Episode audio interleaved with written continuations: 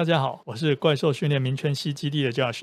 每个月的最后一个礼拜呢，是我们下个月自由重量团体课程开始招生的时间，包含了公馆、古亭以及民权西三个基地都同时开始哦。同时呢，每个月中，也就是从上礼拜开始，就已经展开我们十二月份给初学者的八堂课的课程招生，也是一样的，不管是公馆或者是民权西基地。都是名额有限。对于以上课程，如果有兴趣，而且您年满二十，未满六十五岁，同时无足以影响重量训练的病痛或病史，欢迎上网搜寻我们怪兽激励及体能训练中心，或者是怪兽激励及体能训练中心民权西基地，联系我们小编了解如何报名哦。今天的怪兽训练电台内容也是非常有趣，我们尽量保持在一周两集。分别在周二与周五上线，内容会由浅入深。那有的是跟训练相关，同时有的也会偏向心理故事的分享。大家可以在 Apple Podcast 或者 YouTube 上面留言告诉我们你们的看法。节目马上开始，那就请大家一起来收听我跟何老师又聊了些什么。Let's check this out。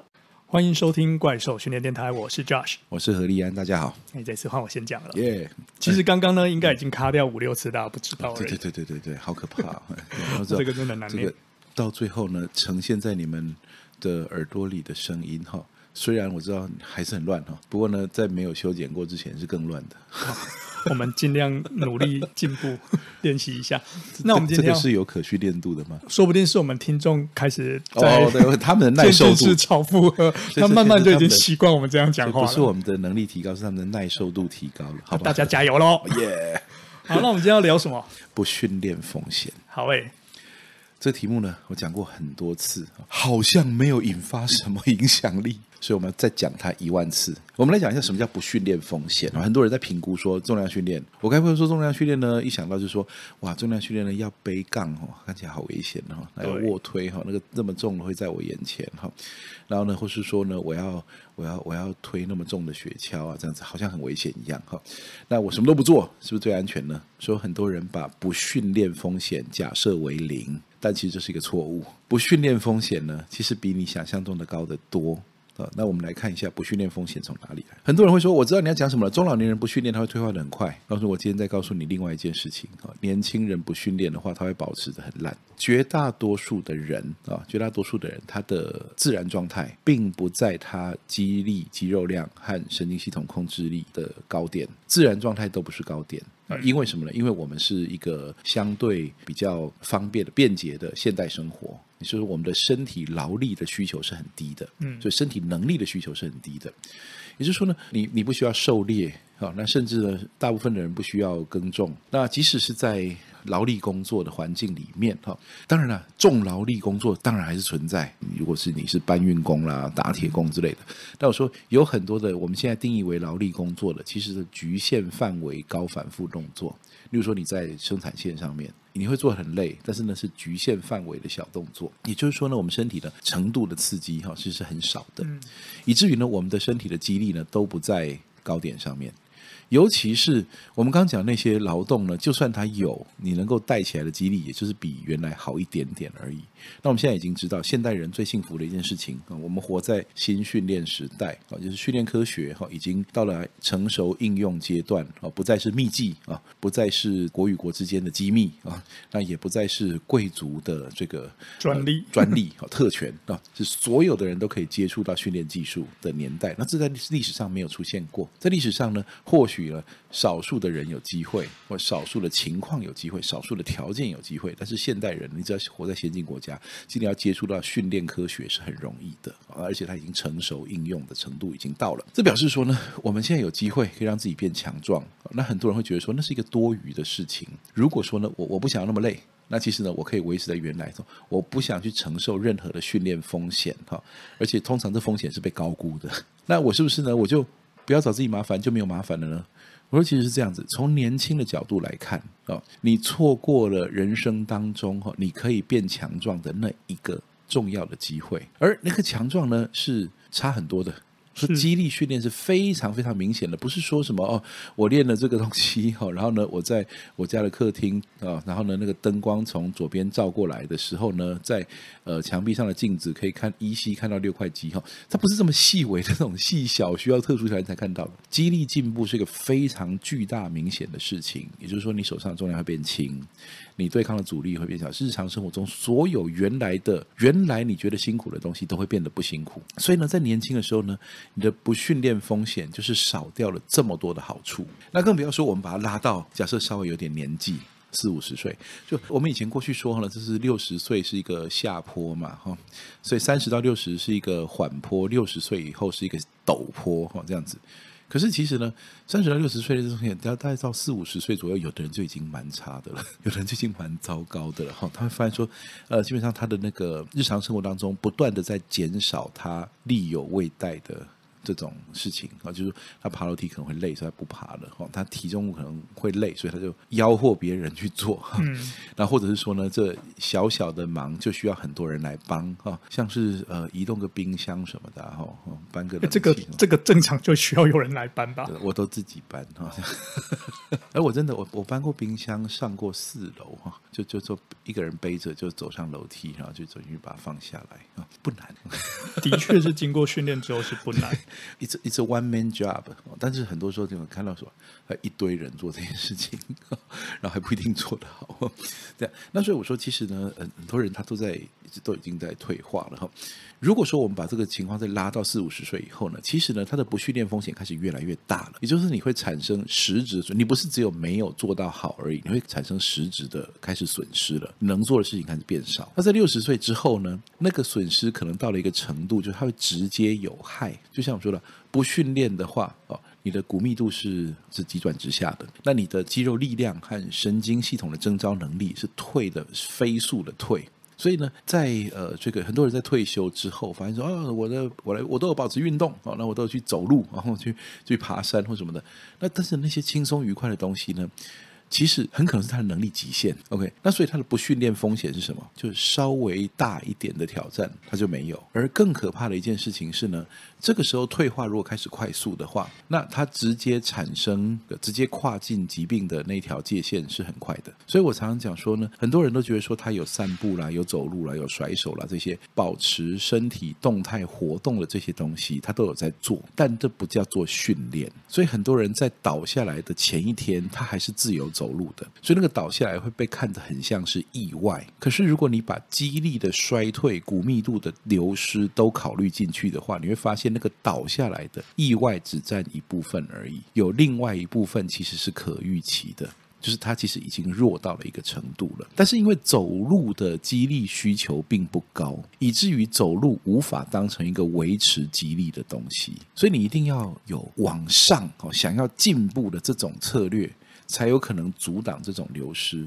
所以讲到这里，你会发现说，不训练风险其实不只是不能是假定为零了，它的那个负值其实是蛮大、蛮可怕的。那所以我来说，很多的人去找医生评估，哈，说他做这个做这个训练有没有什么风险这样子。然后呢，其实我们通常只希望说，告诉我禁忌或限制在哪里，其实其他我们有办法安排。所以你只要避开哈，它真的会立即有危险的东西，那我们就在比较相对没有危险的方面呢，我们去努力，其实都可以把肌力救起来。但是呢，很多人呢就得到一个医生的一个回应，就是都。不要再运动了，太危，对你来说太危险。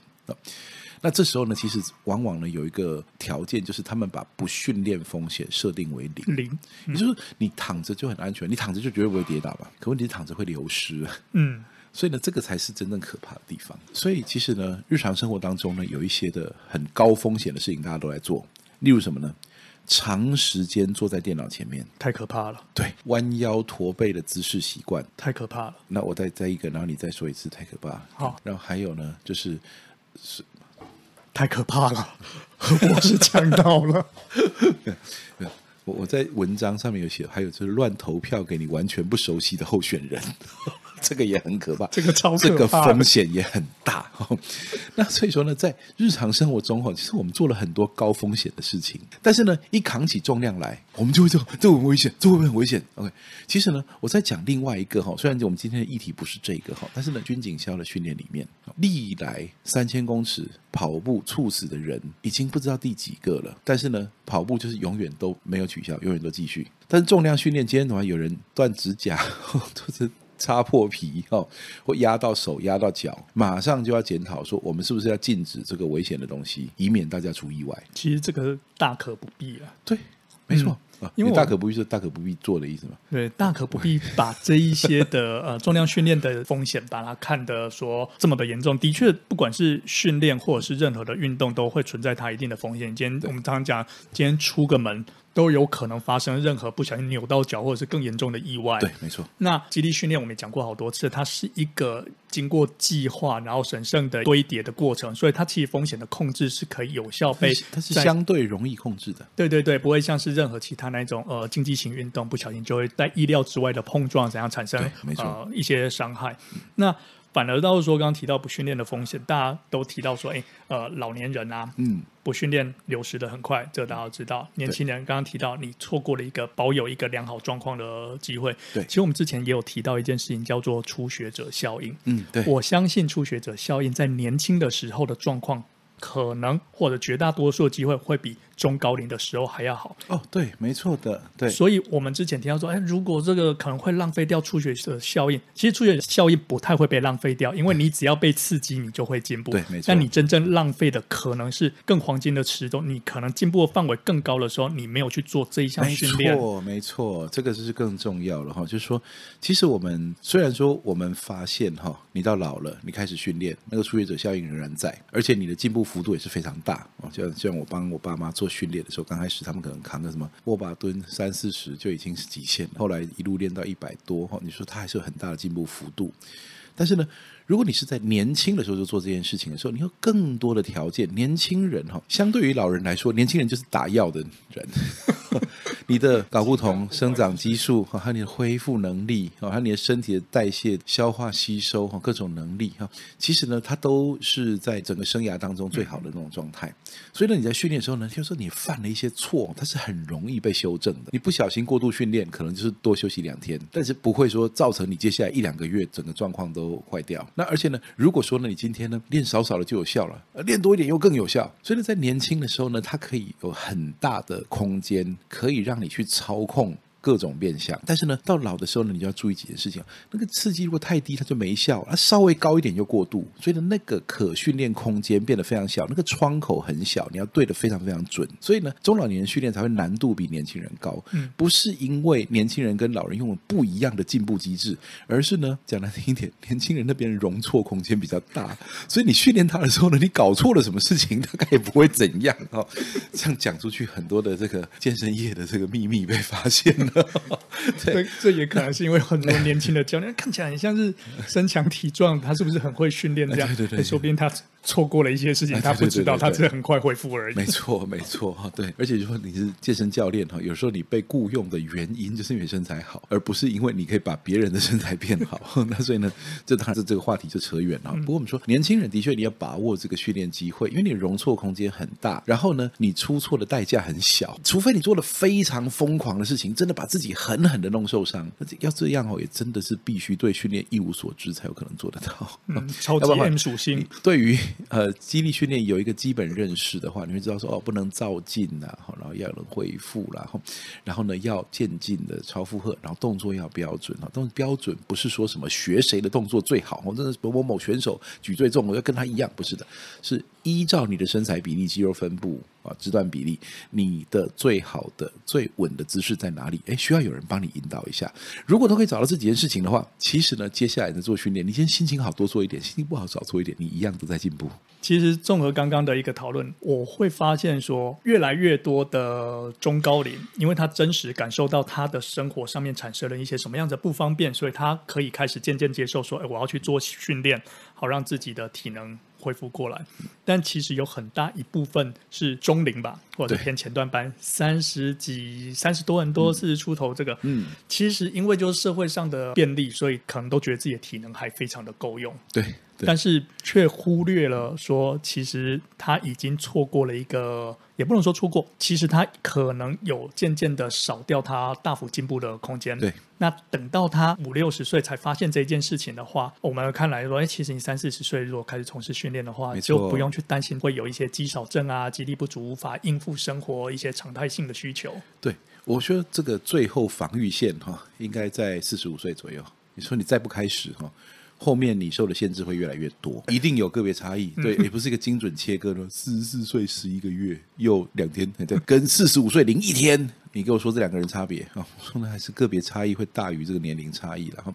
那不过呢，实际上说，呃，我们说大概抓一下，为什么呢？那四十五岁以前哈，你的训练法大概跟年轻人不会差太多。那如果说你在这里打下基础的话，你往后的训练法也不会跟年轻的时候差太多。当然了，你到五六十岁的时候，你一定会经历退化，里面有可控有不可控的，你一定会经历一些我们目前的科技、目前的运动科学仍然觉得它是不可控的东西。但是可控的东西都已经抓住的话，我们其实。是大家都看到那些常年训练的人，到六七十岁还举得比年轻人还重，就不是他举那么重要干嘛？你说那他在家里他都没有电器吗？他他都不坐电梯吗？他都搬东西他都没有摩登原始人，他每天都在自己搬家吗？这样子当然不是的。但是我的意思是说，你可以有这样的激励，表示什么？表示你日常生活中的所有东西都是远低于你的激励水准的。你说所有东西对你来说都是很简单的。那所以我说，如果你在四十五岁以前就开始。而且最好是越早越好，说越早没有下限。你如果十七八岁开始，超棒的。为什么呢？因为到四十五岁的时候，你。完全不会觉得那是个门槛，你就这么一路一直练下去，然后呢，你可能很强壮，很强壮到六七十岁，然后开始觉得有点退步了哦，我现在好烂哦，只有举两百多一点而已。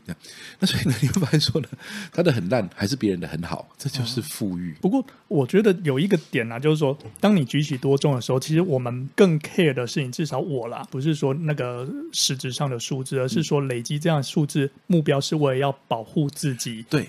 不要再意外伤害，而是为了要保护，不要让自己很容易就得到其他意外伤害。像我从事训练之后，我开始比较知道怎样去施力，嗯，那怎样去用力，怎样子用呼吸法保住自己的中轴。所以，其实，在做很多事情的时候，我相对以前就知道怎样不要容易闪到腰，还是受伤之类的。没错，没错。其实呢，很多的现象哦，它虽然很细微，可它出现在每一天哦。像很多人会以为说你每天都在酸痛，其实不是的。没有肌力训练的时候呢，其实我们可能腰酸背痛啦。然后我们在做一些事情的时候呢，我们的姿势习惯也不好啦，然后我们也在姿势转换，或者说稍微遇到一点外力的时候，我们就会受一些细微的小伤哈。那虽然不足以让你去医院，可是足以让你不舒服很久。但是呢，在肌力训练过后呢，你随时随地都保持一个好的人体工学，而且那是不刻意的。为什么呢？因为你在大重量下面练过，它逐渐的已经刻画在你的神经系统里面。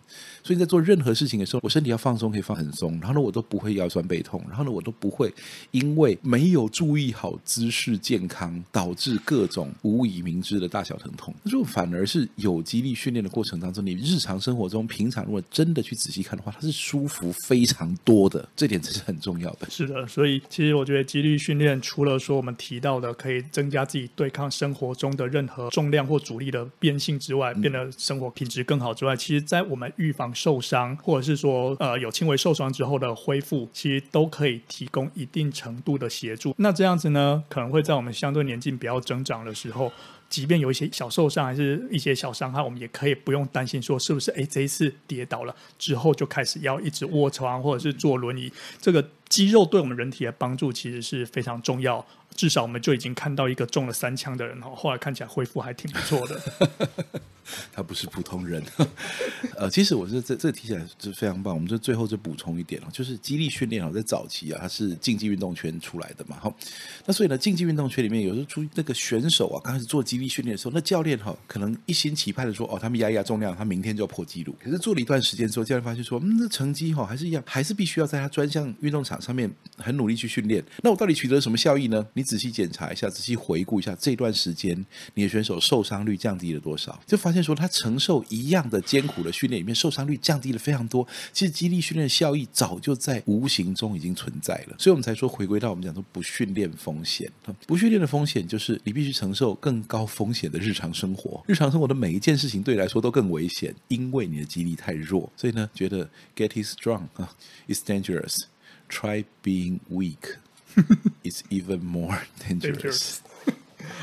OK OK，那我们今天这个可怕的议题就先聊到这里。嗯、恐惧行销，那这样子赶快嗯被吓，那这样子赶快被我们吓到吧。好，嗯、，OK，练起来。那我们今天就先到这里喽，拜拜，拜拜。